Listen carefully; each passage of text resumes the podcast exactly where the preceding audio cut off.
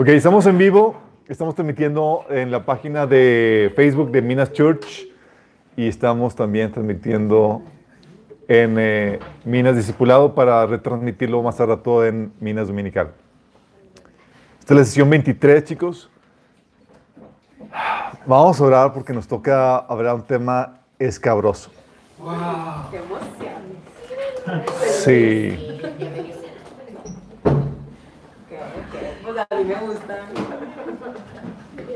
Vamos a orar. Amado Padre Celestial, te damos gracias, Señor, por la bendita oportunidad que nos das de reunirnos en tu nombre para alabarte, exaltarte, Señor, y también aprender más de ti, tu palabra, Padre. Pedimos, Señor, que este sea un tiempo de refrigerio, Señor, para nuestra alma. Que tú nos alimentes, Señor, con el conocimiento que viene de ti. Y que, Señor, podamos aquí salir edificados, transformados por el poder de tu palabra y tu Espíritu Santo. Habla atrás de mí, Señor. Cubre cualquier deficiencia de mi parte, Señor, y bendice a los que están escuchando este mensaje, donde quiera que se encuentren. Te lo pedimos en nombre de Jesús. Amén. Ok, chicos. Van a encontrar que no hay muchos predicadores o pastores que hablan de este tema, porque es un tema raro, controversial y de los que te pueden catalogar como como loco, fanático, raro. De hecho, eh, cuando hablaba algo de esta temática en la escuela dominical, pues ya es como yo, digo, los chavos para entretenerlos tenías que hablarles algo interesante que les enganchara. Me regañaron. Aquí no sucede lo mismo.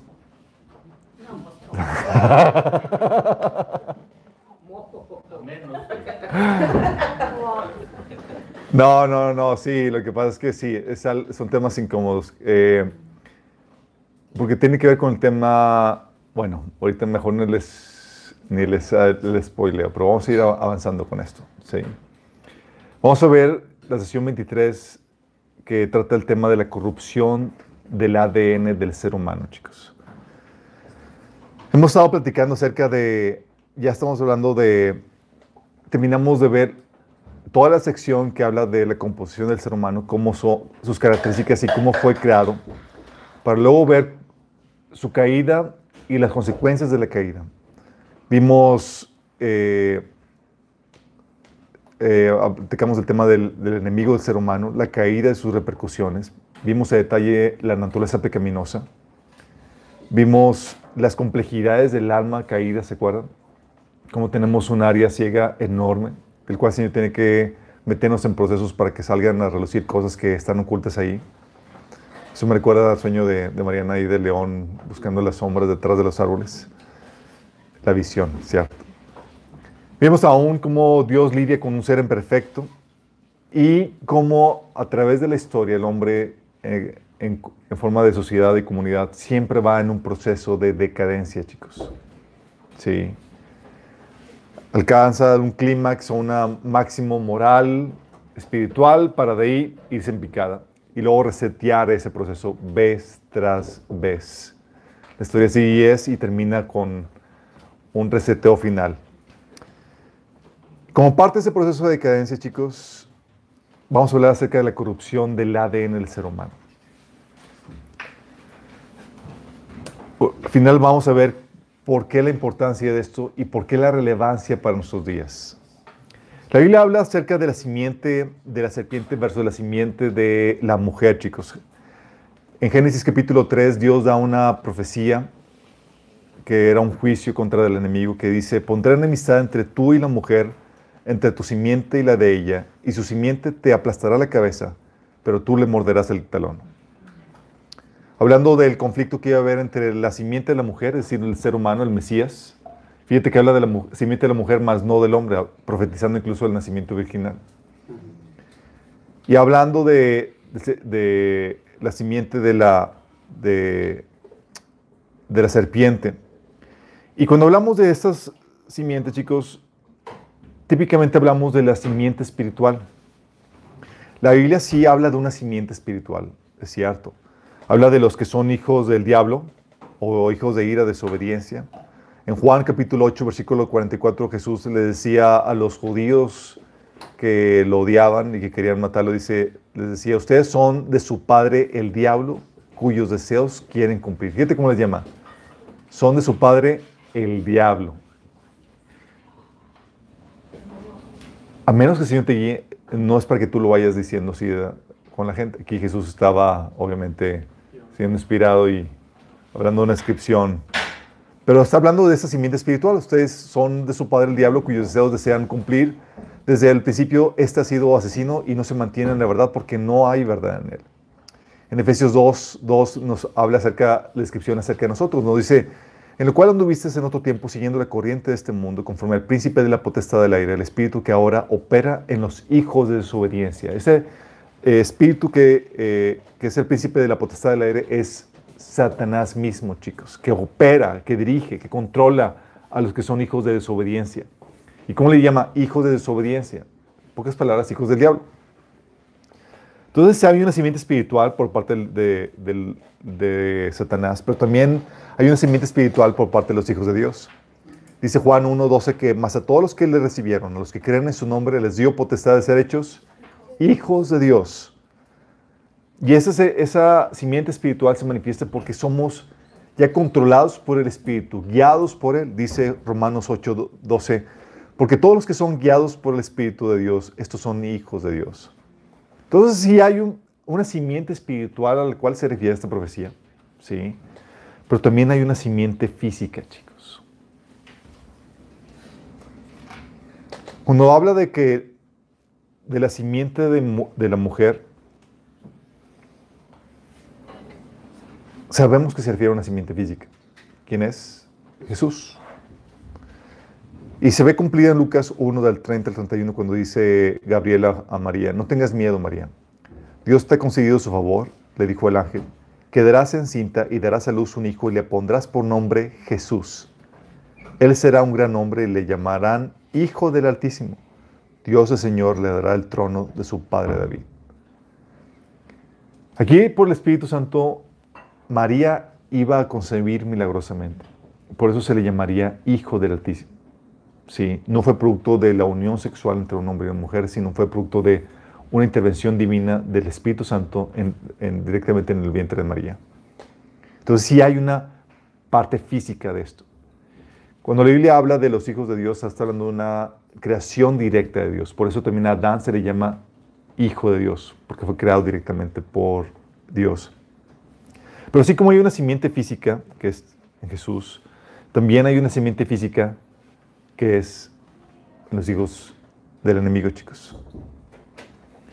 Dice, al unirse los hijos de Dios con las hijas de los seres humanos y tener hijos con ellas, nacieron gigantes nefilitas que fueron famosos héroes de antaño. A partir de entonces hubo gigantes en la tierra. Fíjate cómo está hablando. Está hablando de la unión entre los hijos de Dios. ¿Quiénes son los hijos de Dios, chicos? Los ángeles. Y las mujeres tuvieron una simiente física. Qué heavy, ¿verdad? Entonces sí hay hijos de Dios de forma espiritual, que está hablando de seres humanos, pero cuando hablamos de una simiente, de una simiente eh, física, estamos hablando de que también es posible, y estos son los gigantes nefilitas que son hijos de los hijos de Dios o de los ángeles caídos, en pocas palabras. Los nefilim. Qué grueso, ¿verdad? Los nefilim, gigantes nefilitas. De ahí salió Netflix. ¿De ahí salió Netflix? No, no, no, no. Es... No, nada que ver. Hay que ver, chicos. No, no busquen, no busquen cone- conexiones raras, chicos, aquí. Ah, ¿Esto viene en la? Netflix no. No. Los Nephilim si vienen en la Biblia. Estamos viendo Génesis capítulo 6, lo que vamos a leer. Ahorita como quiera vamos a leer más adelante. Pero quiero que entiendas esto. Jesús, a diferencia de los gigantes nefilitas que eran hijos de los ángeles caídos, chicos, la simiente física de- del enemigo, Jesús era enteramente un ser humano. Sí. Tenía como ADN, el ADN del ser humano. Era hijo de la mujer, chicos. De hecho, el título que Jesús utilizaba para resaltar su humanidad, es el Hijo del Hombre, que es un sinónimo de decir ser humano. Daniel es una referencia, el, título de, de Hombre es eh, una referencia a Daniel capítulo 7, versículo 13, que decía, miraba yo en la visión de la noche, y aquí en las nubes del cielo venía uno como un hijo de hombre, que vino hasta el anciano de días y le hicieron acercarse delante de él. Y cuando Daniel da esa descripción, es porque Daniel veía bestias, ángeles y de todo tipo de, de seres y luego cuando vi en su, en su, en su visión algún ser humano, para identificarlo decía hijo de hombre, o sea, era un ser humano. ¿sí? Y está hablando aquí esa visión, hablando del ser humano que eh, iba a ser el Mesías, que venía en las nubes, acercándose al anciano de días, que es el, Padre Celestial. Y Jesús toma ese título, hijo de hombre, y lo utiliza para, para sí mismo. Por ejemplo, en Mateo 8, 20, que dice, las horas tienen madrigueras y las aves tienen nidos, respondió Jesús. Pero el Hijo del Hombre no tiene dónde recostar la cabeza. Y era título que está hablando de sí mismo. Sí. También en Mateo 9:6, por ejemplo, que dice, pues para que sepan que el Hijo del Hombre tiene autoridad en la tierra para perdonar pecados. Se dirigió entonces el paralítico, levántate, toma tu camilla y vete a tu casa. Fíjate aquí otra vez usando su título de Hijo del Hombre. Mateo 10:23 es otro ejemplo cuando dice, cuando los persiguen en una, de una, ciudad, huyen a otra. Les aseguro que no terminarán de recorrer las ciudades de Israel antes de que venga el Hijo del Hombre.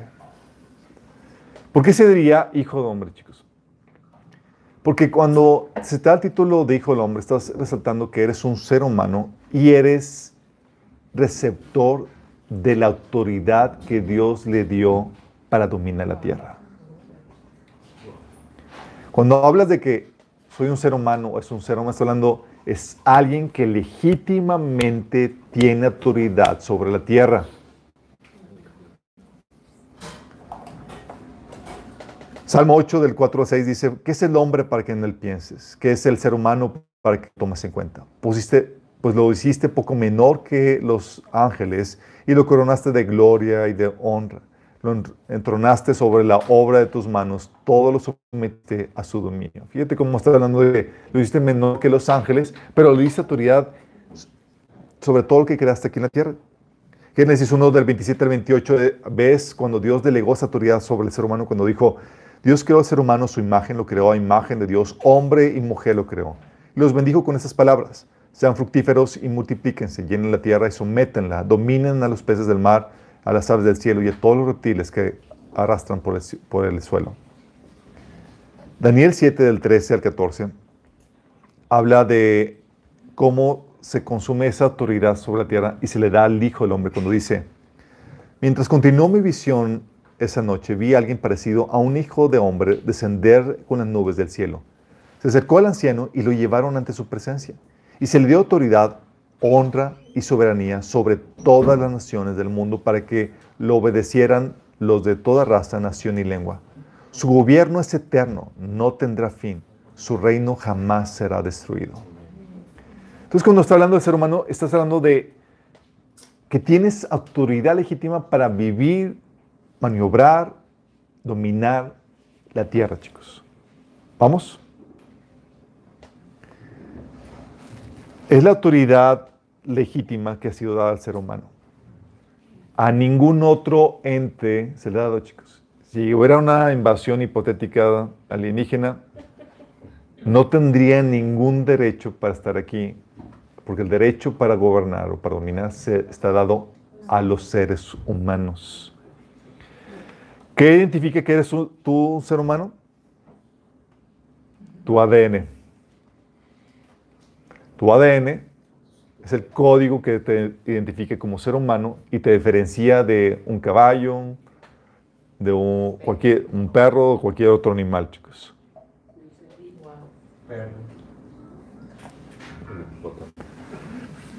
Y es que donde quiero que entiendan algo, chicos.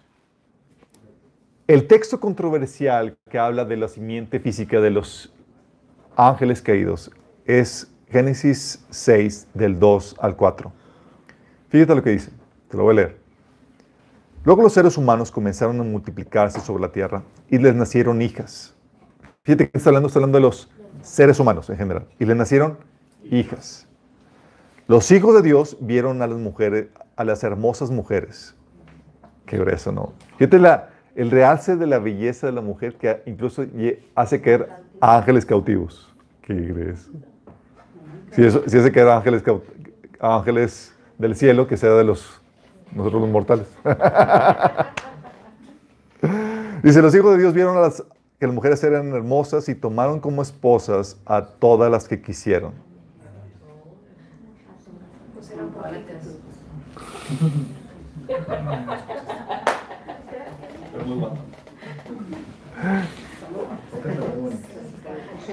Acuérdense que eh, al inicio la humanidad estaba en una mejor condición física y demás, chicos. Sí, eran puro modelito, modelita la que había en ese entonces, chicos. Sí.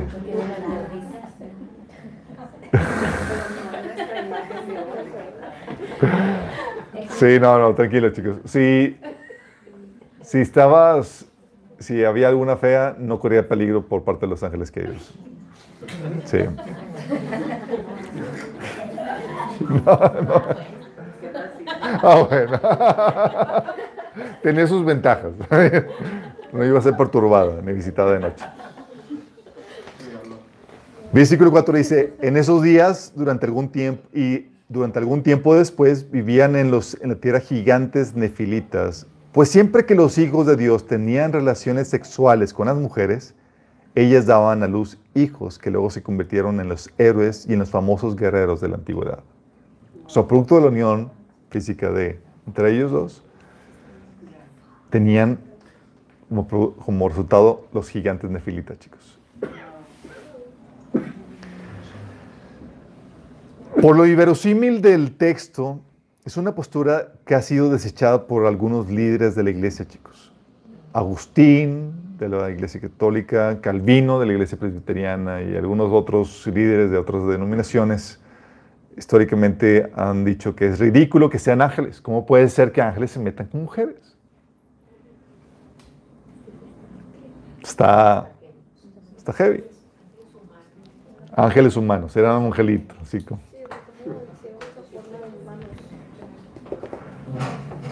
Bueno, la mecánica que han utilizado no vamos a meter a, eso, pero vamos a ver realmente si es correcto o no eso.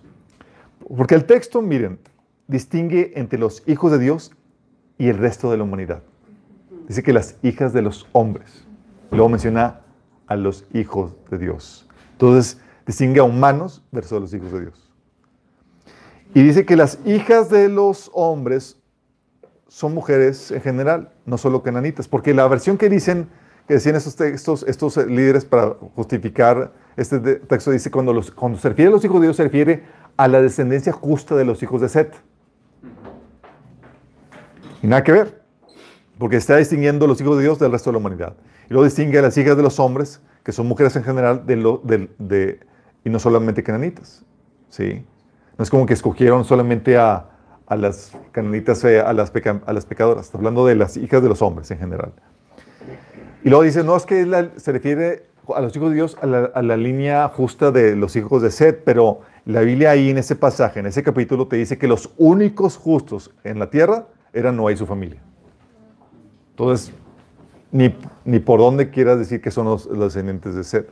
Así que puedes captar la idea de que los hijos de Dios eran los humanos justos. Solamente menciona ese capítulo que era Noé y, y sus descendientes. Por otro lado, si los justos eran los descendientes de Seth, ¿por qué casarse con, eh, ¿por qué casarse con gente mala? Sí, oye, pues es que son, dicen, es que son los, los, hijos de Dios, con los, los, descendientes justos que se casaron con las mujeres mundanotas. Si, si, son, si son justos, ¿por qué casarse con las malas? Sí. Y aparte, ¿cómo pueden surgir gigantes de una unión entre dos seres humanos? Y sabemos que, hay, que pueden salir feos, raros, pero pues no gigantes. ¿Pero era físicamente o espiritual? Físicamente. La verdad es que chicos son verdaderamente ángeles caídos. ¿Y cómo sabes? Por no solamente analizar el mismo texto, sino también porque las- la versión griega del hebreo, traducida 300 años antes de Cristo, menciona claramente que son ángeles. ¿Cómo? Ángeles caídos. Ángeles caídos. O sea, demonios. No son los ángeles bueno. Y aparte, Job 1.6, si que es que los hijos de Dios están muy ambiguos, no, no, no. La Biblia en todo el Antiguo Testamento, cuando se refiere a hijos de Dios, se refiere a ángeles. Tú tienes el ejemplo en Job 1 cuando dice, un día vinieron a presentarse delante de Jehová los hijos de Dios, entre los cuales vino Satanás. Porque por si acaso no sabías, Satanás es una creación directa de Dios, por tanto, hijo de Dios. ¿Sale? Que Satanás es hijo de Dios. Cállate las vestido. Pero entonces toda la creación es hija Dios. Está hablando de seres humanos, de seres pensantes, no la creación, chicos. Sí. Y aparte de esto, chicos, Judas y Pedro hablan de este episodio y corroboran de que efectivamente los ángeles se metieron en actos de inmoralidad sexual con las mujeres.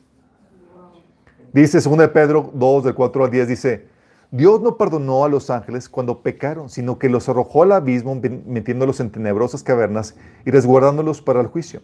Tampoco perdonó al mundo antiguo cuando mandó un diluvio sobre los impíos, aunque protegió a ocho personas, incluyendo Noé, predicador de la justicia. Él trata con particular severidad a los que se entregan a sus propios deseos sexuales pervertidos y desprecian la autoridad. Fíjate cómo está hablando de poner estos ejemplos y, y dice que trata con severidad a los que se entregan a sus propios deseos sexuales pervertidos. Si acaso te, te entra, tienes duda y dices, oye, pues no, no está muy claro. Judas, 1 del 5 al 7 dice, y a los ángeles que no mantuvieron su posesión de autoridad, sino que abandonaron su propia morada, los tienen perpetuamente encarcelados en oscuridad para el juicio del gran día. Así también Sodoma y Gomorra, las ciudades vecinas, son puestas como escar, escarmiento al sufrir castigo de un fuego eterno por haber practicado, como aquellos, inmoralidad sexual. Tómala. Entonces se metieron en Los Ángeles, se metieron en, pues, en sexual. Sí, se metieron en sexual. No solamente lo encuentras con claridad en la Biblia Septuaginta, no solamente lo corrobora Juan, Judas, Pedro, sino que libros eh, eh, como el libro de Enoch, Josefo, el Targumín Argomeo corroboran este mismo suceso, chicos. Corroboran. Dices, oye, dices, el libro no, no es inspirado, pero es de la época y refleja eh, mucho el pensar de ese, de ese tiempo y tú puedes ver que la interpretación que tenían era de eso mismo, que eran los ángeles metiéndose con las mujeres y creando descendencia, chicos. Qué heavy, ¿verdad? ¿Habían escuchado algo así, chicos? ¿Entonces qué hacían cuando leían la Biblia en Génesis 6? Se los ataban. ¿Cómo?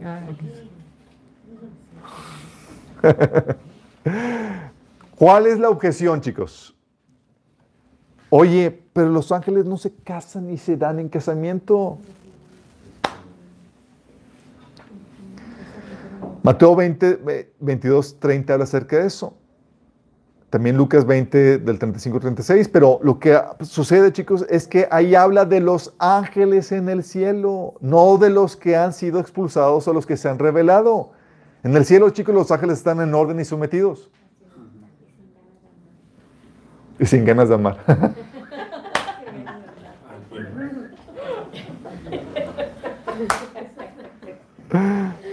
sí. Entonces, el cielo, en el cielo los ángeles están en orden, sometidos. Y tampoco está hablando de la habilidad de pasar la semilla, es decir, de la habilidad de generar simiente en la tierra, lo cual los ángeles, como vimos, tienen esa capacidad. Todos generaron descendientes, chicos. ¿Cómo hicieron eso?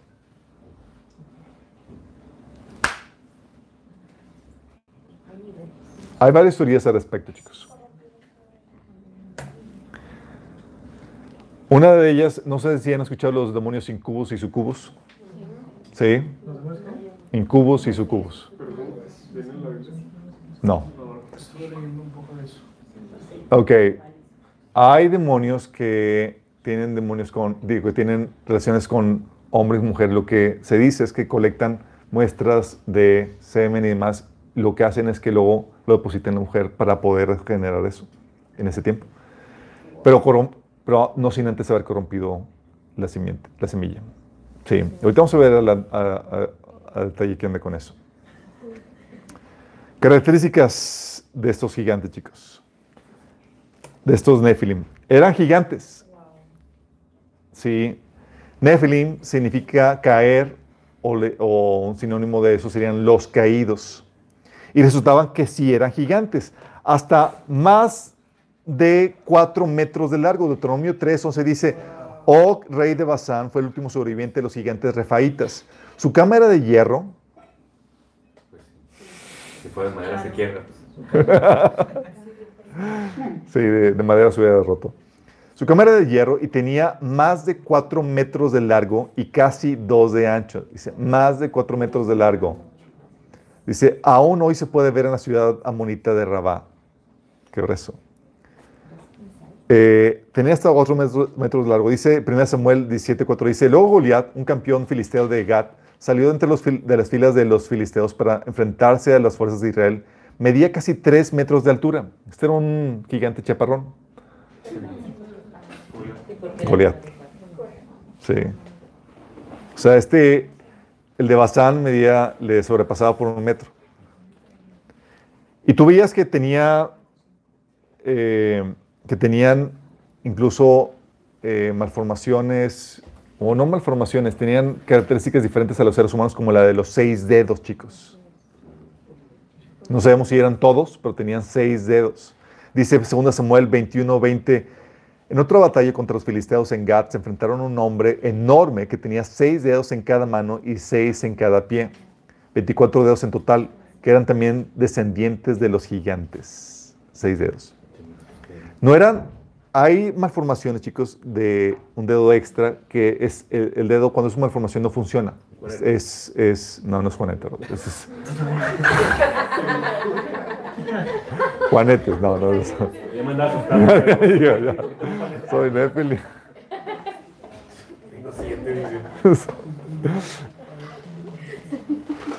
Pero estos eran seis dedos utilizables y funcionables, chicos.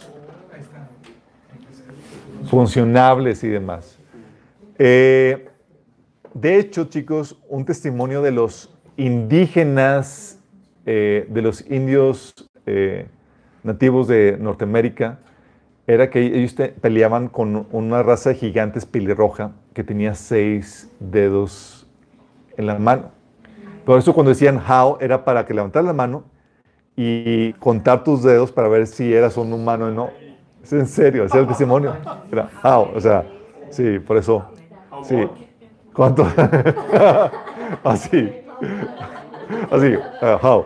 Contando el dedo. How.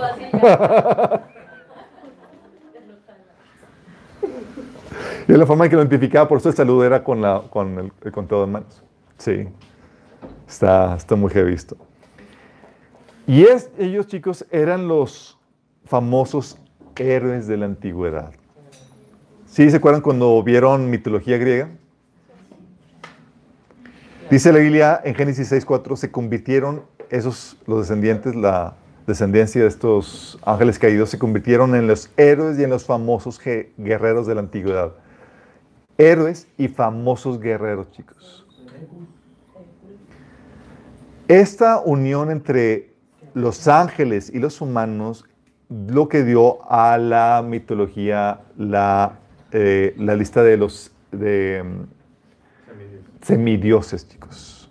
Los semidioses, los cuales estaban en la cultura griega, romana, nórdica, egipcia, mesopotámica, celta, hindú, maya, azteca, en todas había semidioses. ¿Por qué crees?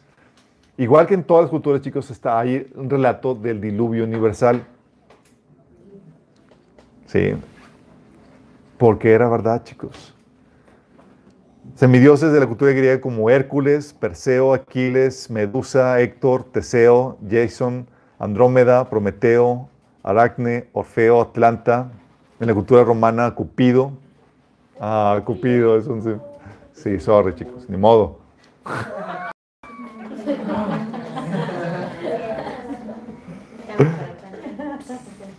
Hércules, Mercurio, Minerva, en la cultura nórdica, Loki. No, Loki no. También que...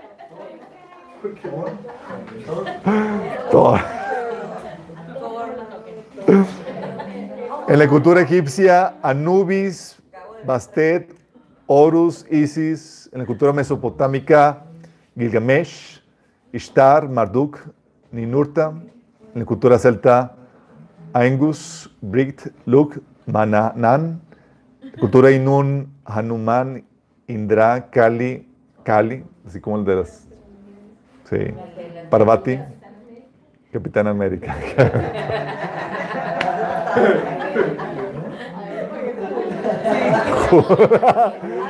Ah, Estados Unidos, Capitán América. Joder. Nada más no me toquen Iron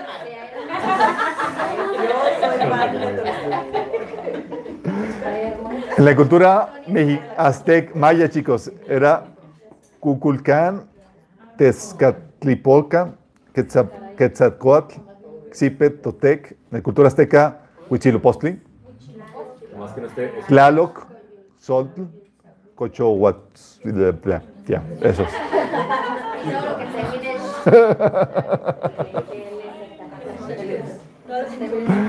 Eran héroes de la antigüedad, chicos.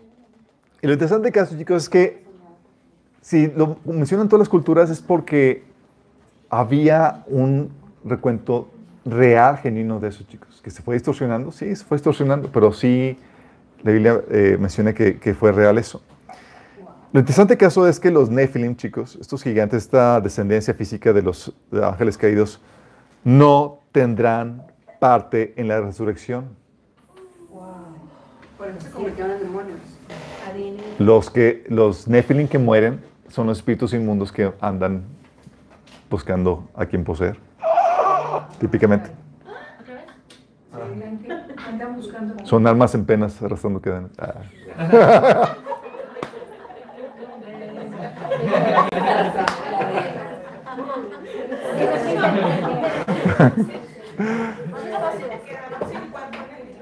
Se quedaron sin cuerpo, exactamente. Se dice que sí existen en Finlandia. Ya. Eh, bueno, ellos no tendrán parte en la resurrección, chicos. Juan 5, del 28 al 29 dice Jesús. Fíjate lo que dice. Ay, no, Que- Quieren poner el ambiente así medio. Parte de- Ya mi cerebro está sincronizado. Esos efectos especiales. Sí, estos son relatos como para una fogata y bombón. y- sí. Yo tampoco aquí para que.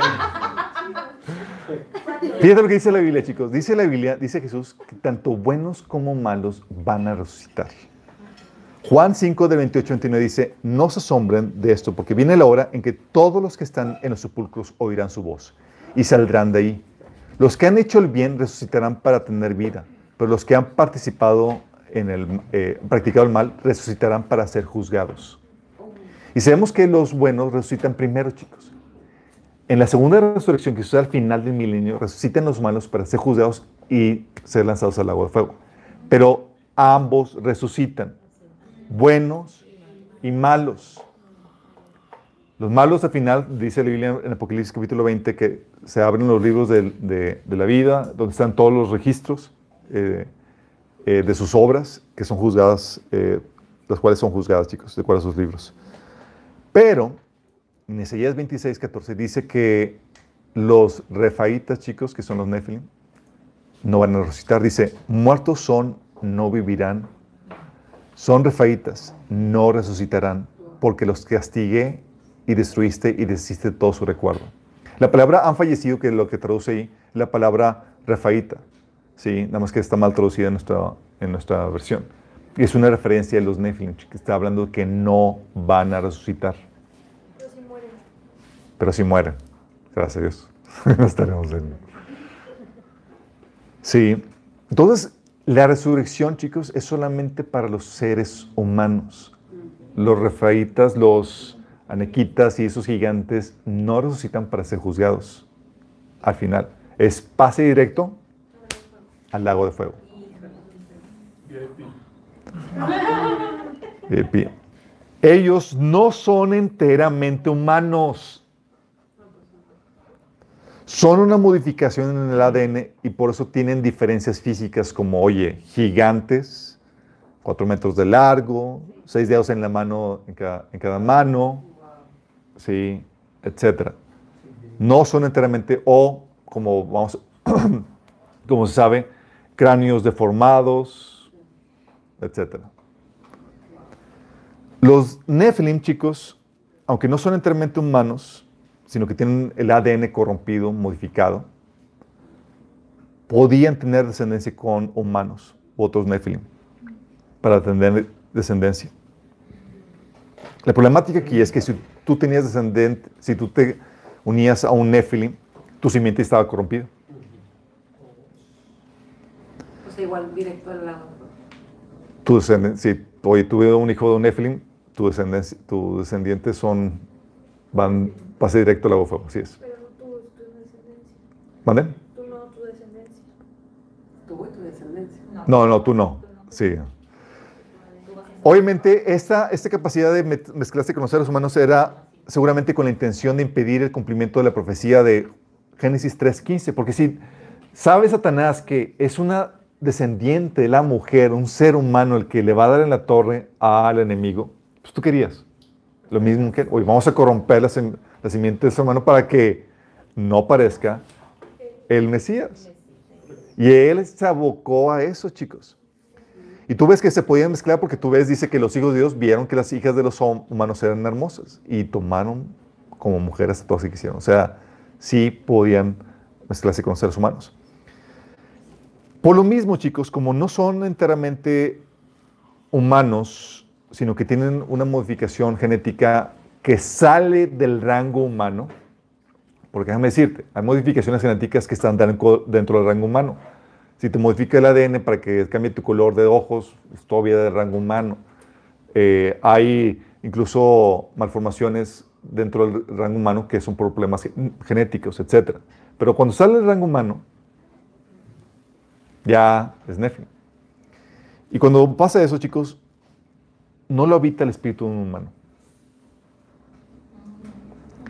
El ADN es lo que determina el tipo de cuerpo que se forma. Si el de una persona o el de un animal y qué tipo de animal. ¿Me explico? Es el código genético el que lo determina. Si es el de una persona, lo ocupa el espíritu de un ser humano es de- desde su conce- concepción, chicos.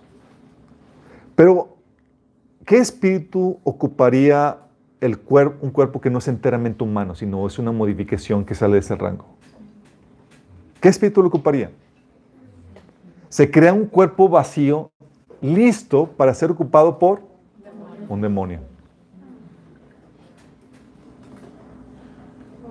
Esta es la forma en que los demonios se pueden encarnar. No se pueden encarnar en un cuerpo humano, tienen que modificarlo para que salga de ese rango y puedan, no lo, no lo ocupar un- un, un espíritu humano. Estaba el enemigo tratando de emular la encarnación de lo que vendría a ser el Mesías, chicos. Acuérdense que Juan 1, versículo 1 y 14 dice que el principio era el verbo y el verbo era con Dios y el verbo era Dios. Está hablando de Dios mismo. Dice, y aquel verbo fue hecho carne y habitó entre nosotros. Sí. Entonces, ¿los seres angelicales o celestiales se pueden encarnar? Sí. ¿Cómo? Dios, obviamente, puede encarnar el cuerpo de un ser humano. No tiene que modificar nada porque somos simiente suya. Pero el enemigo sí tiene que modificarlo para que sea simiente de la, de la serpiente. Para que lo ocupe, lo pueda ocupar el espíritu de un, de- un demonio. Todos, todos los Nephilim, chicos, son demonios encarnados. ¿Vamos? Qué heavy, ¿verdad? Como lo que se dice de, de la reina Isabel y todos ellos que son como generaciones de Filipe. Ahí dicen que hay personas que son reptilianas y demás. Nada más déjame comentarles algo. en esa cuestión, los demonios pueden mutar tu cuerpo como humano. Sí, pero eso es otro tema. Y de hecho lo vamos a ver ahorita más adelante. Son, vamos entendiendo chicos, ¿vamos bien? Sí. Los veo así como que medio, así colapsando, hablando, ¿no?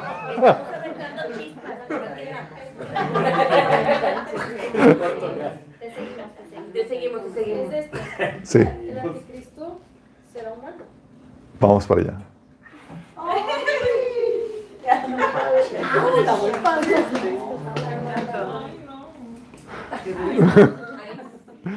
Entonces no lo evita un cuerpo o un espíritu humano.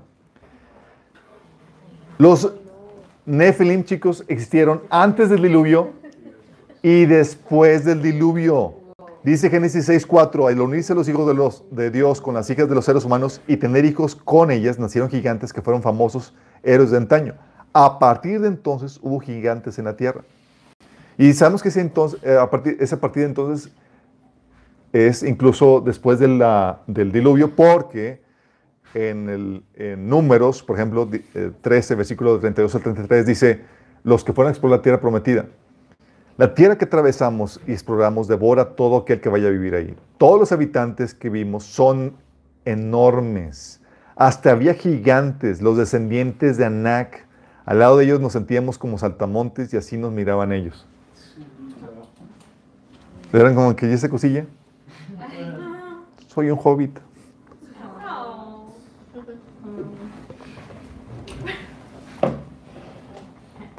En la Biblia, chicos, había muchas razas de Nephilim, chicos. No todos eran iguales, había razas. Había los anaquitas o anaseos o descendientes de Anak, los emitas, los susitas, los samsumitas o somsomeos, hijos de Sofim. Estaban los de Basán, que eran también Nephilim. Sí, Son descendencia de Nephilim. eh, son. Sí. Los de la tierra que Canaán, chicos, estaba. La tierra que estaba. Sí, pues por eso asustaron, ¿no? Porque. Sí, por eso estaban, chicos. Los, Og, rey de Basán, era Nephilim también. Los de Basán eran Nephilim. Seón o Sijón, rey de los amorreos, eran también Nephilim, que son los amorreos amorritas. Goliat y sus hermanos eran Nephilim también. Está muy extraño.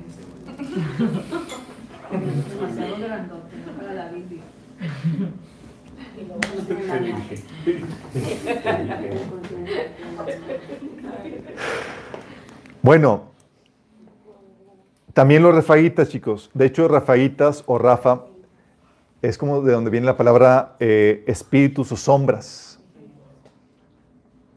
Es otra forma de referirse a los emitas o ana- anaquitas o samsumitas. O los de Basam, se le llaman también refaítas. Donde viene seitas que son refaítas, que son eh, espíritus o sombras. Pero ahí lo traduce tal cual como espíritus o sombras, pero está hablando de los refaítas. Eh, todas estas naciones, chicos, eran naciones que Dios ordenó su destrucción. Parece, chicos, que el proceso de corrupción y decadencia de la humanidad llega a un punto en el que no solamente se corrompe el hombre moralmente, sino que también físicamente. A tal punto llega la corrupción que empieza a afectar físicamente al ser humano. Y luego ese asunto es que estos seres, chicos, no son redimibles. Hebreos 2 del 14 al 16 menciona que la redención son solamente para los seres humanos. Dice Hebreos 2 del 14 al 16, por tanto, ya que ellos son de carne y hueso, él también, o sea, el Mesías tuvo que compartir esa naturaleza humana para anular la muerte al que tiene el dominio de la muerte, es decir, al diablo, y librar a todos los que por temor a la muerte estaban sometidos a la esclavitud durante toda su vida. Pues ciertamente no vino en auxilio de los ángeles, sino de los descendientes de Abraham, quien es un ser humano. ¿Vamos? Entonces dice que Jesús tuvo que compartir la naturaleza humana, este pasaje, para salvar a los seres humanos. No vino a salvar alguna otra especie rara, apócrifa y demás. Seres humanos, chicos. Una vez una hermana me dijo, oye Alberto, ¿y cómo sé, cómo saber si yo no soy un Nephilim? ¿Es en serio la preguntaste?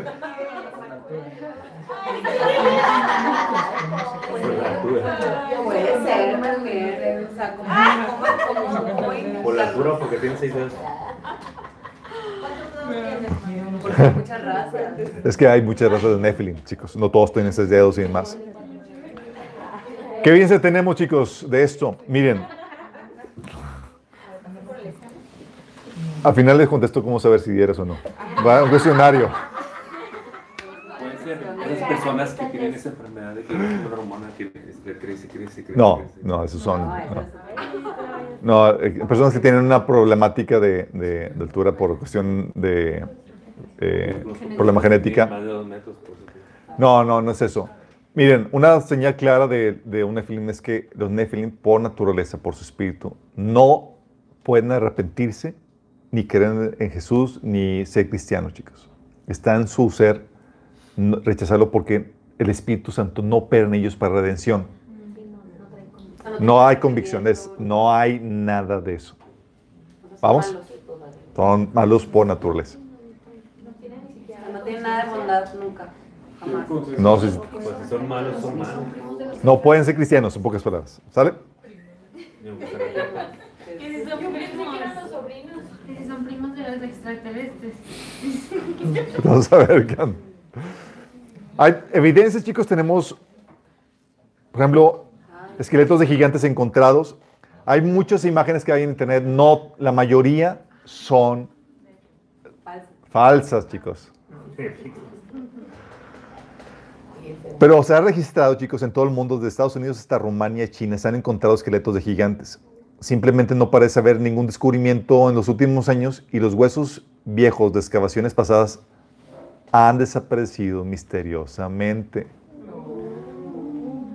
Porque acuérdense que todo aquello que no vaya de acuerdo a la narrativa oficial de la arqueología que tienen de los siglos y demás, de que venimos evolucionando, la, la quita según eso para inspeccionar y para analizarlo con detalle. Entonces, sí, se han encontrado, pero los desaparecen. Se han encontrado, chicos, cráneos deformados en diferentes partes del mundo. ¿Vieron la película de Indiana Jones? Páganos. Ah. No, sí, la película de Indiana Jones, chicos, es. eh, hay hay eh, cráneos en Perú y en, en Sudamérica. Esto es de México. En toda Latinoamérica eh, se han encontrado. Es cierto, hay cráneos que están deformados porque les ponían la tablilla y demás. eh, pero otros no están deformados, chicos. De hecho, tienen una composición de las partes del, del- del cráneo, no son las mismas que las de un ser humano normal. Puedes tú podrías encontrar las partes del cráneo deformadas, pero estas son diferentes. ¿Sí? Y tampoco puedes crear más hueso o más, sino que es- está, tiene dimensiones que salen fuera de lo normal, chicos. Tienes que... Oye, y, y cierto, se deformaban cráneos, pero era, ¿por qué lo deformaban? Era porque seguramente veían a, a esos líderes o esos personas que, que los consideraban como semidioses como un ejemplo a seguir y trataban de emularlos, chicos. De hecho, no sé si han visto las, las eh, en Egipto, las eh, esculturas y demás, que eran la- las de mujeres, así, todas así cabezoncillas, y de- se dice que eran... De. Sí, Sí, O sea, las mujeres también. sí, de todo. También por eso tenemos ruinas con tecnología inexplicable, chicos. Dices, oye, ¿qué onda? ¿Cómo lograron hacer eso y demás? Acuérdense que hay toda una cultura y una civilización prediluviana que lograron hacer cosas impresionantes gracias a la ayuda y astucia de estos seres caídos. También tenemos descubrimientos de gigantes registrados en periódicos, pero también es una evidencia que ha sido desaparecida. Tienes, por ejemplo, la de New York Times el 11 de febrero de do- 1902, ahí con, y luego otras eh, fotos que han aparecido en otros periódicos. Una teoría, chicos, es que algunos, una teoría que tienen es que algunos grupos migraron a América, algunos grupos de Nephilim migraron a América, dicen algunos, cuando Josué realizó la conquista de la tierra prometida. Entonces, en forma de huida, migraron a América y llegaron aquí, porque se coincide con las, con las fechas de la aparición de, ellos aquí. Um, también tenemos como evidencia testimonio narrado, tenemos relatos y testimonios de tribus indígenas de América, los que les decían los de eh, eh, eso era, ellos mencionan que pelean con una, eh, tribus pelirrojas de gigantes con seis dedos. También los seres mitológicos griegos, sí, es un mito basado en la realidad, así como diferentes narraciones del diluvio universal, así que se descompone ahí la ra- narrativa, pero está basado en un hecho real. Y obviamente tenemos sobre todo el testimonio de la Biblia, que menciona que sí hay. Y no es, no menciona más un texto ahí en, lo- en un rincón, sino que lo menciona en Génesis 6. Y de hecho, toda la conquista de la tierra prometida habla de los gigantes, chicos. ¿Va? Entonces, sí existieron. Tenemos eso.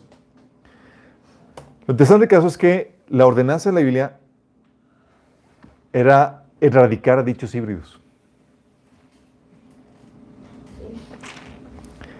Lo ves en el, en el mundo prediluviano, en Génesis 6, eh, menciona que había Nephilim en la tierra, gigantes, y luego menciona en el versículo 12 que toda carne se había corrompido, pero no solamente moralmente, sino literalmente. Sí, de hecho el libro de Enoch y de Hazer hablan de incluso mezclas de interespecies o, o quimeras, estaban mezclando el ADN de diferentes especies. Cosas, chicos, que ya está sucediendo hoy en día. Ya se están formando quimeras en laboratorios porque tenemos la tecnología para poder modificar el ADN. Y el Señor, por consecuencia, dice, ¿sabes qué? Como se corrompió toda carne y demás, yo los destruiré con eh, de la tierra. Así es, en Génesis versículo 3. Todo lo ves en la destrucción de, de ellos en el diluvio prediluviano. Eh, y de hecho, Noé dice que fue escogido porque era puro en sus descendencias, chicos, en su genealogía. Es decir, no había corrupción genética en su genética. Porque la palabra que, ha- que habla de que era puro está hablando de, es una palabra que en hebreo se refiere a la pureza física o al, eh, cuando, para un sacrificio, está hablando de su composición física. Entonces, en el mundo prediluviano se, ordenaba la, la- se ordenó la erradicación de ellos. También en el mundo postdiluviano. La instrucción del Señor en Éxodo 23, del 23 al 24, Jueces 6, 10, Amós 2, 9, Números 13, del 29 al 33, es que debían ser totalmente erradicados, chicos. La pregunta que algunos hacen, ¿todas las naciones eliminadas eran Nephilim? No. O por lo menos no en su totalidad. Por eso se, se pudo rescatar, por ejemplo, a Raab. ¿sí? No, no era Nephilim. ¿sí? Eh, entonces se ordenó la destrucción en el mundo prediluviano, en el mundo postdiluviano y también va a suceder al final de nuestra era, chicos. Es un preludio a lo que vamos a ver ahorita. Ok. Esa fue la introducción. Vamos a ver el tema. Ah, ya estamos en el tema.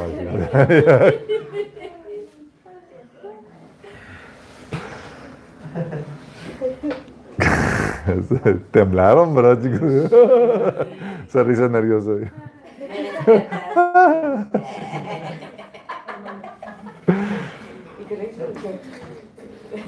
Al parecer, chicos, el propósito del enemigo de Satanás es que quería modificar el ADN del ser humano para que el linaje del Mesías pudiera corromperse y así impedir su aparición y así evitar el castigo a la profecía que Dios había dado.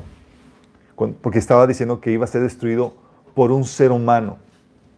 Si cambiaba el ADN, lo iba a lograr. Y al cambiar, hacer un cambio genético, chicos, es un cambio generacional. Vas a afectar a todos los descendientes y se contamina toda la, la raza humana. Eso fue en el diluvio, en el, eh, durante, antes de la venida de Jesús, chicos. Ahora el propósito parece ser que es convertir al hombre, al ser humano, en algo no redimible. ¿Por qué? Porque Jesús solo vino a redimir a la especie humana. Vamos. Entonces puede ser que ahora es simplemente es para eliminar al ser humano. Satanás odia al ser humano, chicos.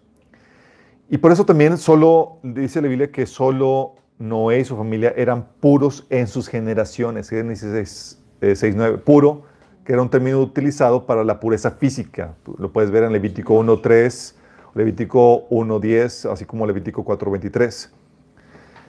Eh, lo interesante caso, chicos, es que este cambio genético, esta modificación genética, lo hacían los ángeles.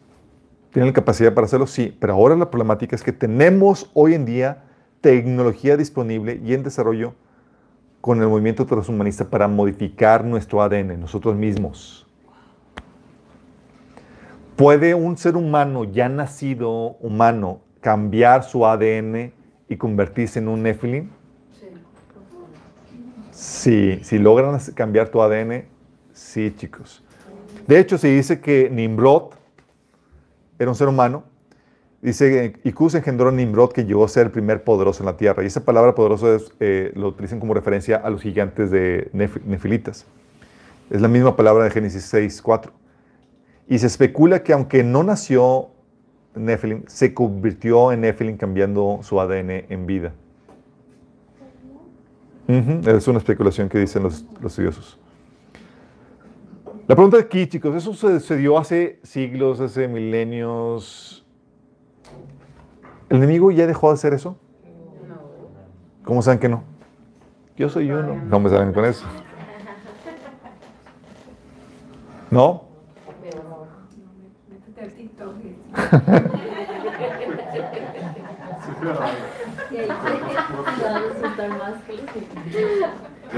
Sí, algunos han visto Nephilim en TikTok, es cierto.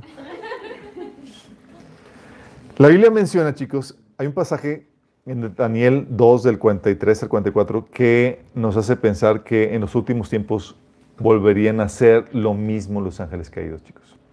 Por cierto, hay que aclarar que los ángeles que enseñaron esta técnica de modificación del ADN, los originales, fueron metidos en, en el tártaros, que así se le llama, o en, en, oscuras tinieblas. Ah, pero pues ya una vez enseñado, ya habías hecho la maldad, pues ya los demás aprendieron cómo hacer la, lo demás. Pero hay un pasaje que en Daniel 4, Daniel 2, del 43 al 44, que nos hace pensar que está profetizado que volvería a suceder. Profetizado, chicos. Es un pasaje que no se entiende muy bien en sus versiones, más que en la versión antigua, Reina Valera, la Reina Valera antigua, creo que es la versión 9, 909. Eh, se lo voy a leer. Dice, en cuanto aquello que viste, el hierro mezclado con tiesto de barro, se mezclarán con cimiento humana, mas no se pegarán el uno con el otro, como el hierro no se mistura con el tiesto.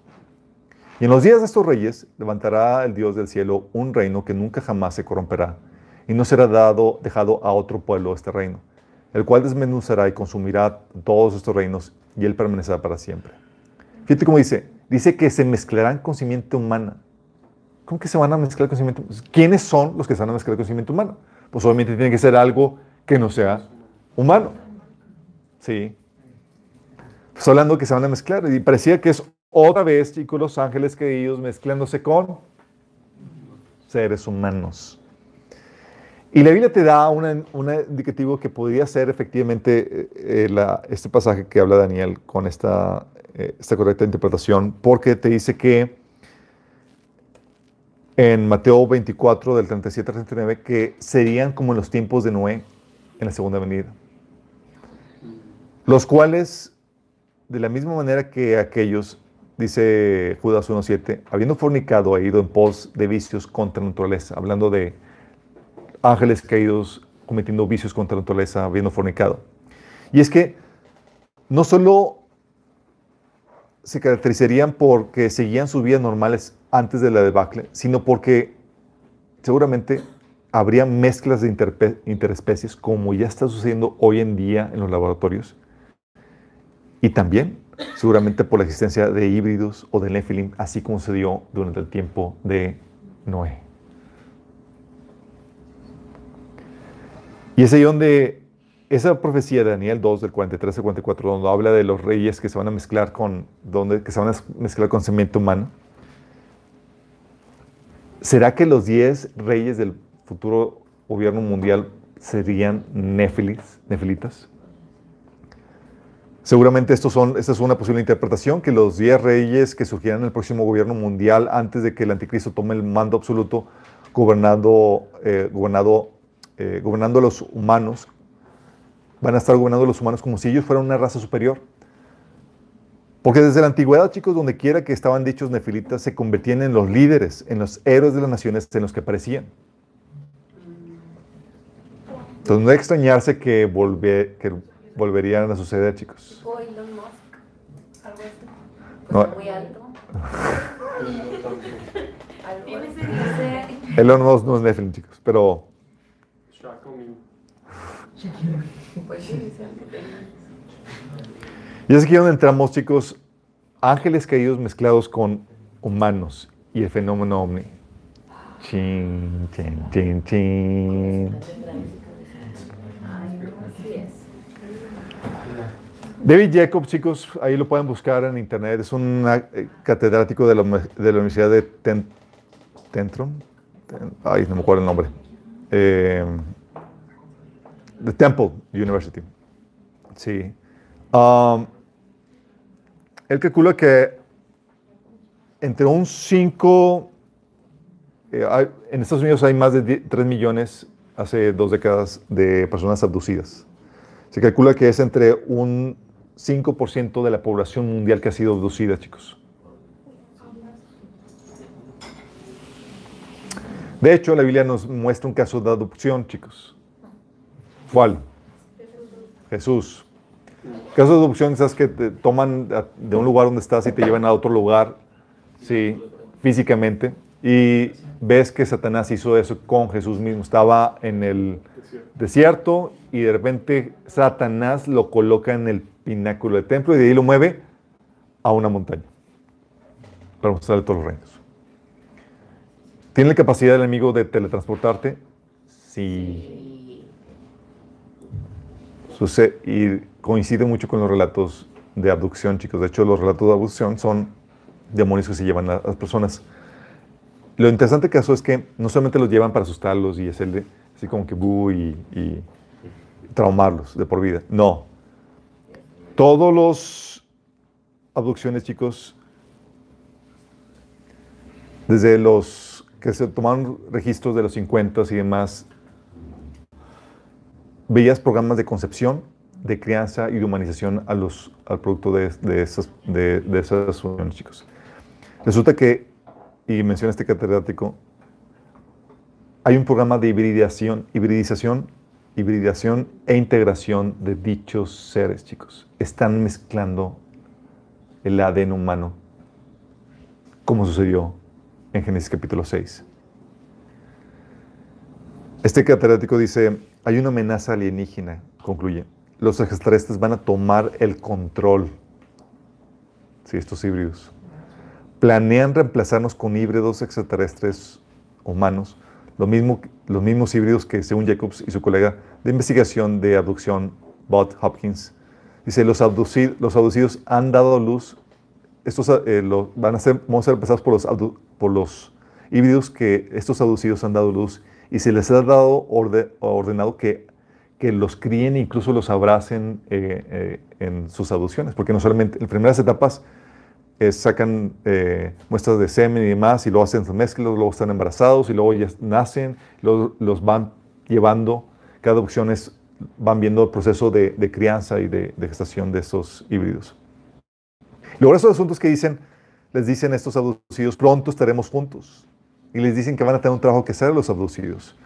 Y luego dice que el, vendrá, el cambio ve- vendrá pronto y, y estaremos todos juntos. Y habla, o sea, te hablan de que un día, habrá un día en el que saldrán a la luz y se darán a conocer al mundo. Sí.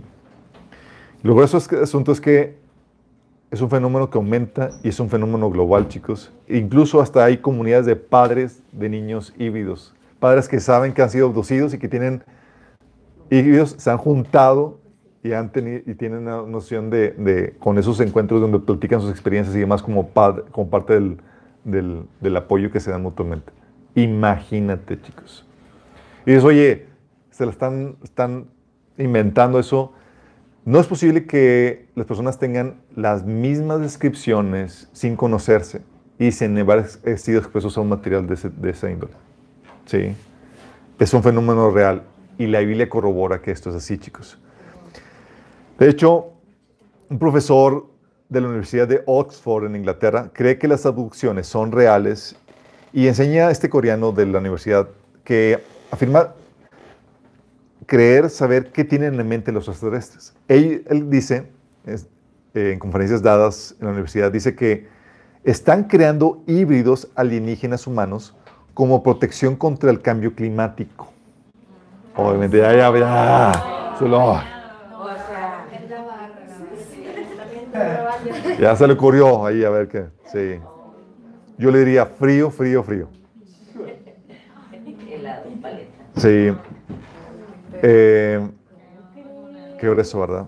Claro. Pero el chiste, chicos, es que es un fenómeno real y está otra vez el proceso de validación sucediendo tal como antaño, chicos. Qué grueso. esos niños sí son ya Nephilim. Son Nephilim. Lo grueso del asunto es que están, a los niños que nacen los vuelven a, a- a mezclar con su hermano y para que otra vez su, mez- su descendencia pueda parecerse a, ma- cada vez más y más a un ser humano.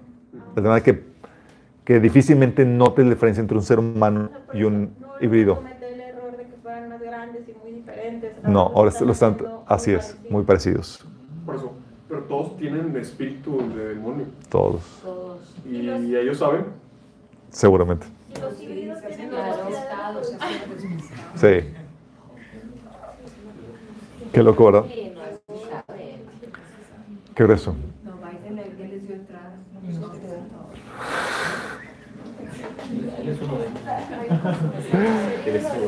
Lo grueso del asunto, chicos, es que el anticristo muy bien podría ser un ser humano convertido en un Nephilim. Te voy a platicar de acuerdo al relato de la Biblia. Fíjate lo que dice.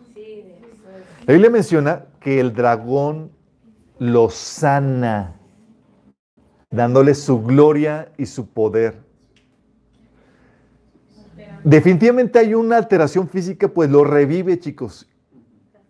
No solo, o sea, de, estar, de, de un estado moribundo lo revive. No solamente lo revive, chicos. A partir de este momento, dice la Biblia que la gente lo adoran y lo aclaman como invencible. De moribundo a invencible, chicos. Dice la Biblia en Apocalipsis 13, 4, adoraban a la bestia y decían, ¿quién como la bestia? ¿Quién puede combatirla? Después de estar en una, una herida de muerte, de estar en un estado moribundo, a convertirse en un superhombre aclamado como invencible. Wow, o sea, sí va a ser humano. Probablemente comience como humano, por la herida queda eh, moribundo y llega el dragón, será un mente como una especie de alienígena, a darle el código que se requiere para modificar el ADN y lo convertiría en un Nephilim, chicos. Lo grueso, chicos, es que la habilidad para cambiar el ADN sin necesidad de nacer de nuevo ya existe. No tienes que nacer Nephilim. Tú, estando en tu condición de humano, se puede cambiar tu ADN. La modificación de ADN tiene que ser de la profundidad obviamente necesaria para que deje de ser humano. No cualquier modificación de ADN te convierte en Nephilim. Eh, no es suficiente que cambien color tus ojos o de color de pelo. El cambio no puede ser una variante humana, tiene que salir de ese rango. Tiene que añadirle rasgos no humanos para que deje de ser enteramente humano. Lo único que no se tiene, chicos, pa- tenemos la tecnología para cambiar el ADN, pero lo que no tenemos es qué información hay que insertar o reemplazar en el código humano para convertirlo en superhéroe. No tenemos ese- ese- ese- esa parte.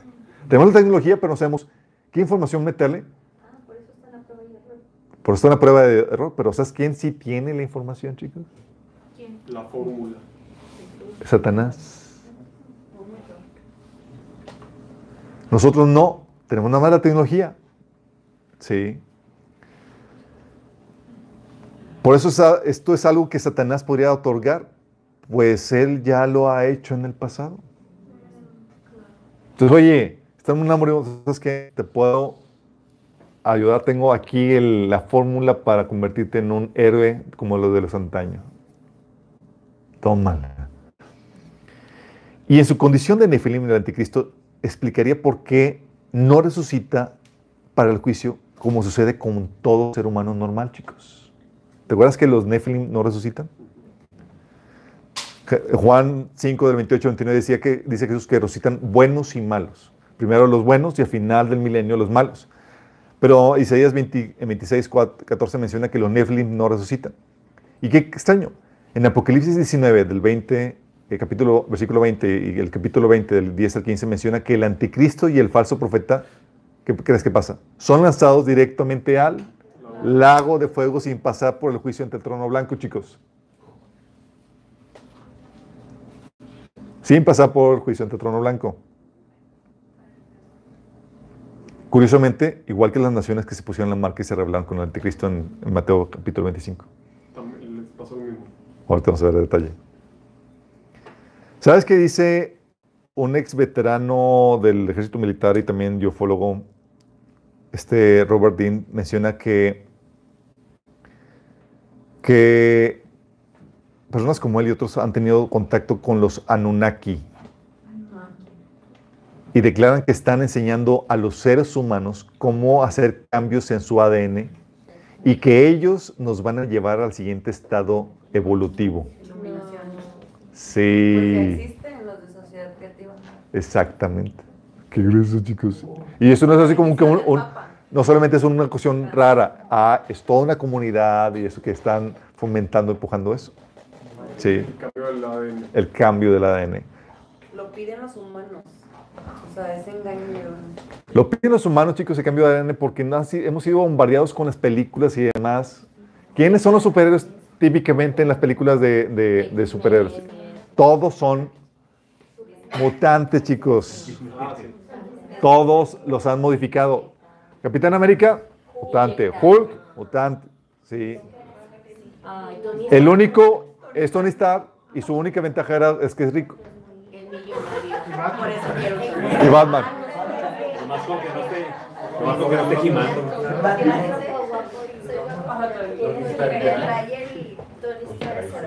No esté, nomás con que no esté Jackie Chan. Pero no tiene corazón.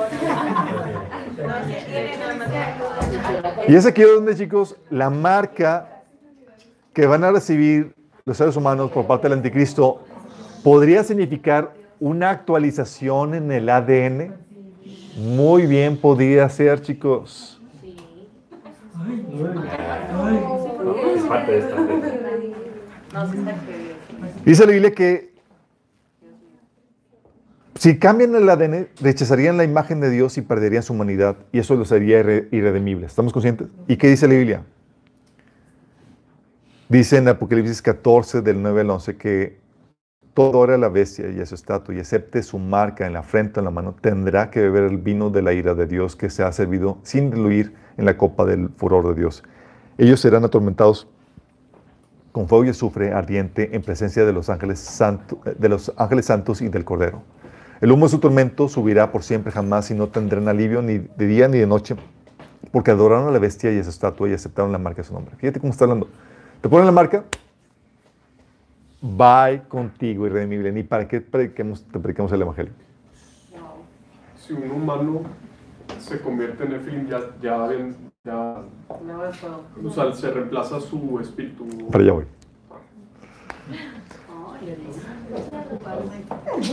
Y lo grueso asunto, chicos, es que al parecer, chicos, al igual que en el Antiguo Testamento, si eso es así, chicos, si, la marca de la, bestia logra un cambio genético, explicaría perfectamente por qué también son eliminados todos ellos, chicos.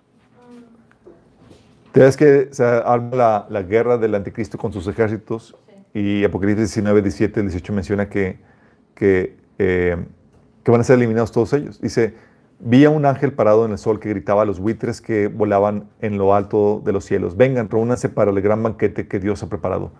vengan y coman la carne de reyes y los generales, y los fuertes guerreros, lo de los caballos y sus jinetes, y la toda la humanidad, tanto esclavos como libres, tanto pequeños como grandes.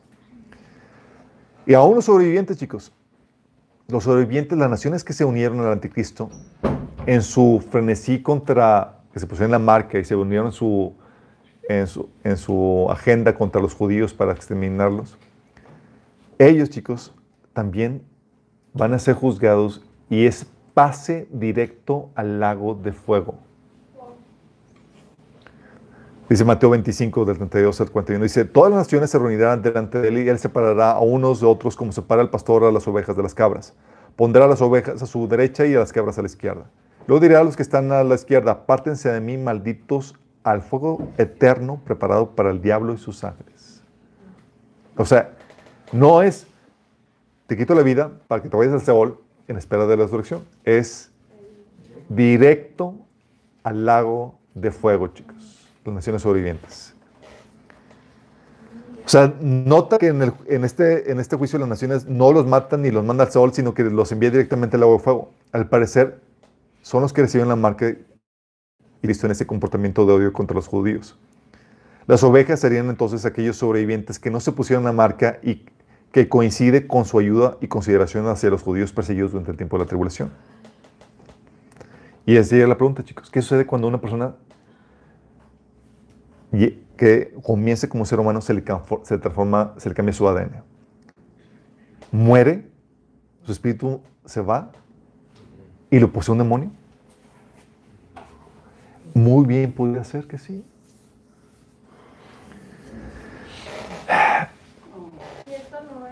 El anticristo, chicos, en la Apocalipsis 11.7, la Biblia, sabemos que, la, que el anticristo es una persona, ¿sí?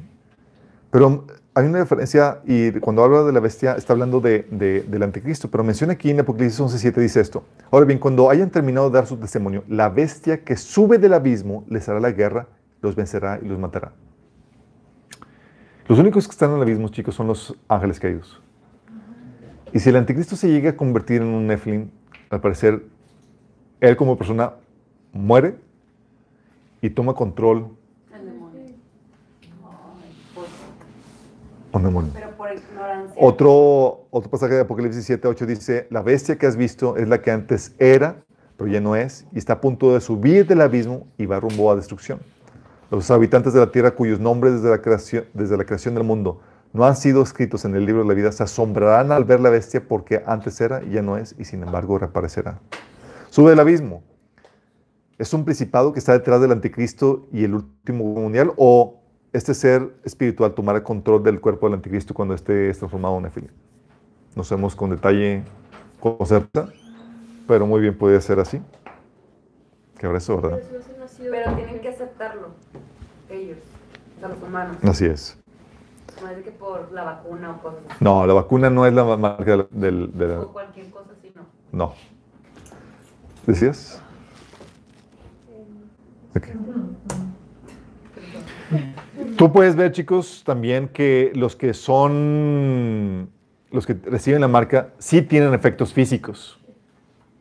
Por ejemplo, tendrán dificultad para morirse. Apocalipsis 9.6 dice, en aquellos días la gente buscará la muerte, pero no la encontrarán. Desearán morir, pero la muerte huirá de ellos. Y dices, órale. Mira, la primera parte de, la de la mortandad incluye enfermedades y pestes. El jinete se llamaba muerte y el infierno lo seguía, dice la Biblia. Y se les otorgó el poder para, sobre la cuarta parte de la tierra para matar por medio de la espada, el hambre, epidemias y las fi- fieras de la tierra. Eso menciona, así comienza Apocalipsis, en, Apocalipsis 6. Así comienzan los juicios. La segunda parte de la mortandad es solo por guerra. Dice, la tercera parte de la, humanidad murió a causa de, de las tres plagas de fuego, humo y azufre que salía de la boca de los caballos. Parece que hubo un cambio eh, físicamente en los seres humanos, de tal manera que ya no morían por pestes. Sí. Sino que incluso buscaban morir y no podían, chicos. Y de hecho, no solamente tendrán, tendrán dificultad en morirse, sino que les saldrá una úlcera maligna, chicos. O sea, efe- un efecto en el físico. Dice, el primer ángel fue y derramó su, copa sobre la tierra. Y a toda la gente que tenía la marca de la bestia y que adoraba su imagen, le salió una llaga maligna y repugnante. ¿Se cumplirá el engaño, chicos? No de la serpiente que le dijo a la mujer, no moriréis, sino que será, serán como dioses. ¿Será que el ser humano está queriendo, está cayendo otra vez en el mismo engaño del inicio? Bueno, pues es la meta del transhumanismo, chicos. La meta del transhumanismo es tomar la evolución en, las manos del ser humano para convertirlo en Dios. Es, así lo dicen. Dicen que vamos a tomar el, el control de la evolución porque nos estamos tardando mucho en evolucionar. Y lo ideal es llevarnos a convertirnos en dioses. Y los proponentes dicen eso, y nadie nos va a impedir el que nos convirtamos en dioses. Así que el mundo ya está precondicionado por la ciencia que tiene esa agenda transhumanista, pero también nosotros, la humanidad en general, por el entretenimiento y aún por la educación para dicho desenlace. ¿A poco no te exaltan en las películas esa modificación genética para convertirte en superhombre? O sea, tú ves a, a Capitán América antes de su cambio, era todo flaquillo, todo así, un humano común y corriente, pero con mucha actitud. Un príncipe. Un príncipe.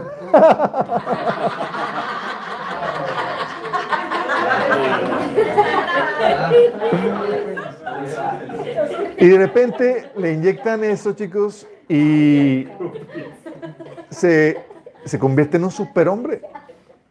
Sí. Y tú lo ves lo mismo, oye, Hulk también hubo un cambio genético, sí.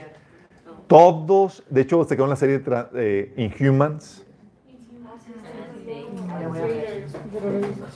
Eh, sacaron la película, por ejemplo, de Titán, donde están eh, Netflix hace que 3, 4 años, que habla de, eh, la modificación genética para el, ser humano para que pueda vivir en otros planetas. Sí. La pantera negra. La pantera negra, chicos, también. O sea, eh, Black Panther. O sea, la mayoría, chicos, son pocos los héroes que son seres humanos puros, normales. Iron Man y este Batman. Iron Man no tiene corazón, pero tenemos mucha actitud. Oye, y tenemos la, la para la modificación del ADN, chicos, hoy en día, que está en boga, tenemos la tecnología que se llama CRISPR. Que así se llama. CRISPR, no CRISPRIS, no. Ya se los vi, chicos, lo ok. Choco CRISPR.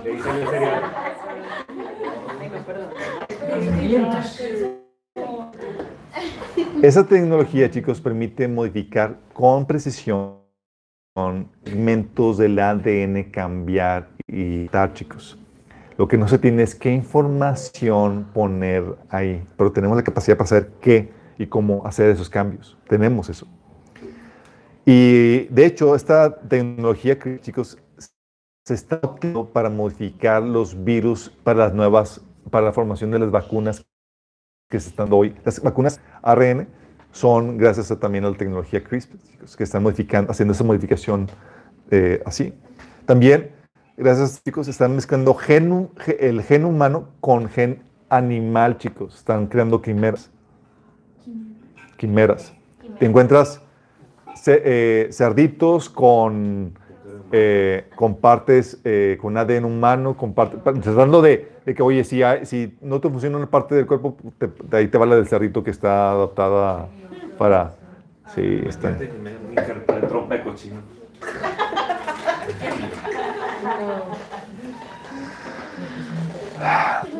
Soltan chicos. eh, hay un partido político transhumanista. Eh, eso es en Inglaterra. Dice, fíjate lo que dice. Sí, sí. Dice, a los futuristas les gusta decir que la evolución siempre llega tarde a la cena. Tenemos instintos que se aplican a nuestra biología en un mundo que existió hace años. No es un mundo de rascacielos, teléfonos, celulares, viajes de avión, internet y tecnología de edición genética CRISPR. Debemos ponernos al día con nosotros mismos. Debemos evolucionar nuestro pensamiento para adaptarnos a dónde, a dónde estamos, a dónde estamos en el ascenso evolutivo. Debemos forzar nuestra evolución en la actualidad a través de nuestro entrenamiento, inventiva y especialmente nuestra tecnología científica. En resumen, debemos adoptar el transhumanismo, el cambio radical de la ciencia que tiene como objetivo convertir a los humanos en dioses, a falta de mejor palabra. Esa es la agenda, chicos. Pues que empiece con algo.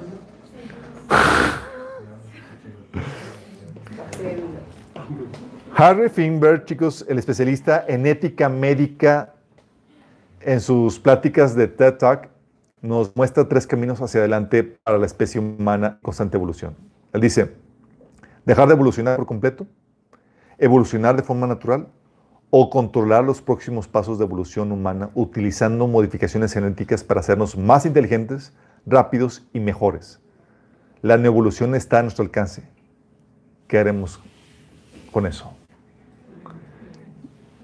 Es que chicos, ¿qué le diría a una persona que no cree en Dios si te ofrece el mundo la posibilidad de, de ser más rápido, más listo, más saludable con cambios genéticos, chicos? ¿Qué le dirías? ¿Cómo le dirías que no?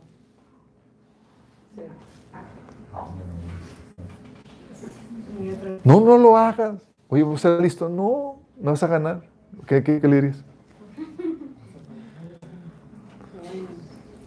Gregory Stock, que es un biofísico, autor de, de- eh, de biotecnología y exdirector del programa de medicina, tecnología y sociedad de la Facultad de Medicina de la UCLA, ha escrito extensamente sobre las implicaciones para la sociedad de la medicina y los negocios del proyecto del genoma humano y los desarrollos asociados en genética molecular y bioinformática. A medida que desciframos nuestra biología y aprendemos a modificarla y ajustarla, estamos aprendiendo a modificarnos a nosotros mismos y lo haremos. Ninguna ley detendrá eso. ¿Se dan cuenta, chicos, que lo que parecía farfetch, eh, esos asuntos así como que disparatados de la Biblia de Génesis 6, ahora se están viendo algo tangible y real hoy en día?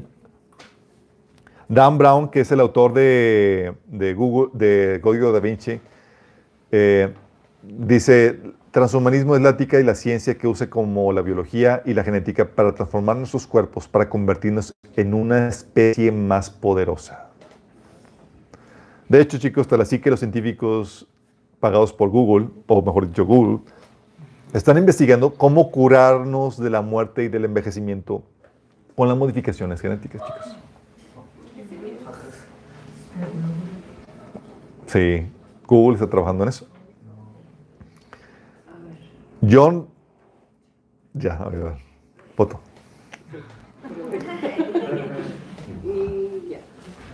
Y esto, chicos, es algo que ya se está implementando. No sé si sepan.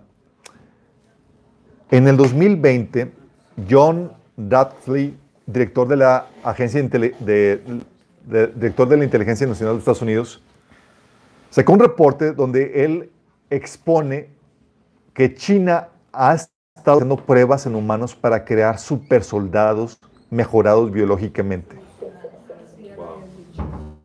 Lo están haciendo, chicos. Y luego dos académicos en el 2019, académicos estadounidenses, escribieron un artículo que examinaban las ambiciones de China de aplicar la biotecnología al campo de batalla, incluyendo lo que dijeron eran señales de que China estaba interesada en usar la tecnología de edición de genes para mejorar el rendimiento humano y quizá el de los soldados. Esta noticia, chicos, salió ya que está implementándose en el 2020. Yo la primera vez que lo, primera vez que lo escuché, que estaban varios gobiernos tratando de impulsar esto, la, la biogenética en los soldados, en, su, en sus ejércitos, lo escuché en el 2012. Sí, que estaban trabajando ya con eso. El 2020 ya lo están implementando, no es proyecto. En China, un país sin ética, sin escrúpulos, que están lanzando ese tipo de- de modificaciones, imagínate. Lo cual, chicos, Si combinas esto con la aparición, la abierta aparición de alienígenas, que son una raza superior a nosotros, porque nota que el dragón que aparece en Apocalipsis 13 aparece como una figura visible ante el mundo entero. El dragón es Satanás. Imagínate Satanás apareciendo visiblemente ante el mundo entero. Y, luego, y, aparece visiblemente, pues el mundo entero lo adora por lo que hizo con el anticristo. El dragón es el dios extranjero al que, a quien el anticristo rinde culto en, eh, en el libro de Daniel, que menciona que es un dios extranjero y, a y con quien cuenta su apoyo para hacer sus conquistas. La marca de la bestia es la marca que le dio el dragón a la bestia, chicos. Con esa marca lo convierte físicamente en la simiente de la serpiente. Y fíjate lo grueso del asunto, chicos. Así como Dios glorificó a Jesús con la resurrección, dándole todo poder y autoridad, sí Satanás glorifica a su Hijo, una imitación de la resurrección, al convertirlo en un superhombre con su poder y autoridad. Jesús estaba muerto y resucita manifestando que es el Hijo de Dios en gloria y poder. Y este tipejo está moribundo, llega el dragón y lo resucita, lo revive, convirtiéndole en un superhombre y así coronándolo como hijo. Entonces lo que dice, el dragón le dio a la bestia su propio poder y trono y gran autoridad. Vi que una de las cabezas de la bestia parecía estar herida de muerte, pero la herida mortal sanó. Todo el mundo se maravilló de este milagro y dio lealtad a la bestia. Adoraron al dragón por haberle dado semejante poder a la bestia y también adoraron a la bestia. Adoraron al dragón y a la bestia que es el anticristo. Y decían, ¿quién es tan grande como la bestia? ¿Quién puede luchar contra ella? ¿Qué grueso? ¿Por qué estamos viendo esto, chicos? Por los últimos tiempos lo que está viendo en. ¿Porque no tenía nada más de qué hablar? No. Porque ya está todo esto aquí. Primero porque es un tema clave de la serie. Estamos hablando del ser humano y tenemos que hablar de la corrupción del ADN del ser humano, chicos. Pero también porque la tecnología para modificar tu ADN ya está disponible y ya están modificando el ADN del ser humano. Están creando quimeras, están creando super soldados, cerditos con, con este ADN humano, etc. Claro, dentro de estas modificaciones hay rangos de modificación dentro del ser humano. Si te pusiste la vacuna, no te preocupes, sigue siendo humano. Porque hay gente que está preocupada, me puse la vacuna y mo- modifica el ADN y no sé, no te preocupes. No, pero sí modifica, sí, sí produce eh, efectos nocivos a la salud, obviamente. Pero pues dicho rango eh, es- está dentro del rango humano. Pero si pasas dicho rango, chicos, te vuelves irredimible. Y algo que he escuchado, no lo he corroborado porque no soy experto, pero que esta vacuna ven- venía a preparar sucesivos cambios en el ADN del ser humano para facilitar esa transición. ¿Quién se vacunó? Ah. Crucifíquenlo, apedréalo. Sí, el pinchazo. Entonces estamos viendo eso. Eh, no pasa nada con eso. Tú eres cristiano, si sí, sí, ando salvo, si te pusiste no, el, el pinch- el pinchazo, no pasa mayores. Y si partes, partes con el Señor, no hay problema por eso. Pero eh, está, dentro, del rango humano. Pero pasado de hecho rango, obviamente te puedes eh, volver redimible y la agenda es evoluciona el ser humano a que deje de ser humano. De hecho, le llaman el Human Plus o el humano más, así como que es la versión eh, mejorada. ¿sí? Vas a recibir un upgrade en tu software. ¿sí? Entonces vimos eso, chicos, porque está la tecnología y está la agenda y van a querer impulsarlo, chicos. Y somos los únicos con el entendimiento bíblico que te enseña que eso está mal. Sin el conocimiento bíblico, sin este conocimiento bíblico, no hay nada que te impida rechazar esto. Nada. Sí. Entonces estamos viendo por eso, chicos, y porque esta validación viene a formar parte del engaño que va a surgir, chicos. Sí. Gente que el amigo parezca bien, dice, ah, pues oye, sí fuimos sembrados aquí en la tierra y resulta que él se presenta como el, el que vino a sembrar la tierra, a, a la vida en esta tierra, porque ya hay esas teorías de que fuimos sembrados por raza alienígena y de tiempo a tiempo se presentan para darnos el upgrade en nuestro ADN. Y la evolución fue dirigida por ellos, dándonos ese, ese eh, cambios en, en, el ADN, chicos. Y ya te logré el asunto. Entonces, que van a presentarse otra vez los Anunnaki a modificar, para llevarnos a la siguiente etapa de evolutiva. Y dices, suena medio raro. Mucha gente lo está comprando y dentro del ámbito científico prefieren creer en eso que a Dios.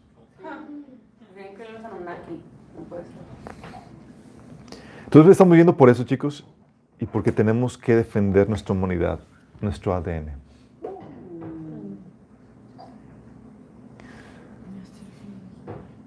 Cuando resucitamos, chicos, vamos a tener un cuerpo glorificado, pero vamos a seguir siendo humanos. Sí, vamos a ser un cuerpo glorificado. Pero, igual que Jesús, vamos a ser de la especie humana. Sí. Eh, en nuestro gen, chicos, en nuestro ADN, la forma que hizo el Señor, Dios nos hizo a su imagen y semejanza. Somos los responsables de reflejar la imagen de Dios como seres humanos. Si se nos quita ese ADN, si se modifica eso, chicos, se pierde eso. Sí. Esto no es como para que ahorita nos lancemos una campaña contra cualquier híbrido que haya, chicos. Tienes toda su agenda, chicos, y todo está fríamente calculado. Eh, pero si esto es así tal como estamos previendo, eh, va a haber una confrontación. Y tú vas a estar dentro de esta confrontación armada, chicos. Y tal como sucedió en el diluvio, en la conquista de la tierra de Canaán, estos seres van a ser destinados a, a destrucción. Y tú vas a participar de esto. En el Inter, chicos, tenemos que rechazar todo iniciativa o impulso que vaya encaminado a modificar nuestro ADN.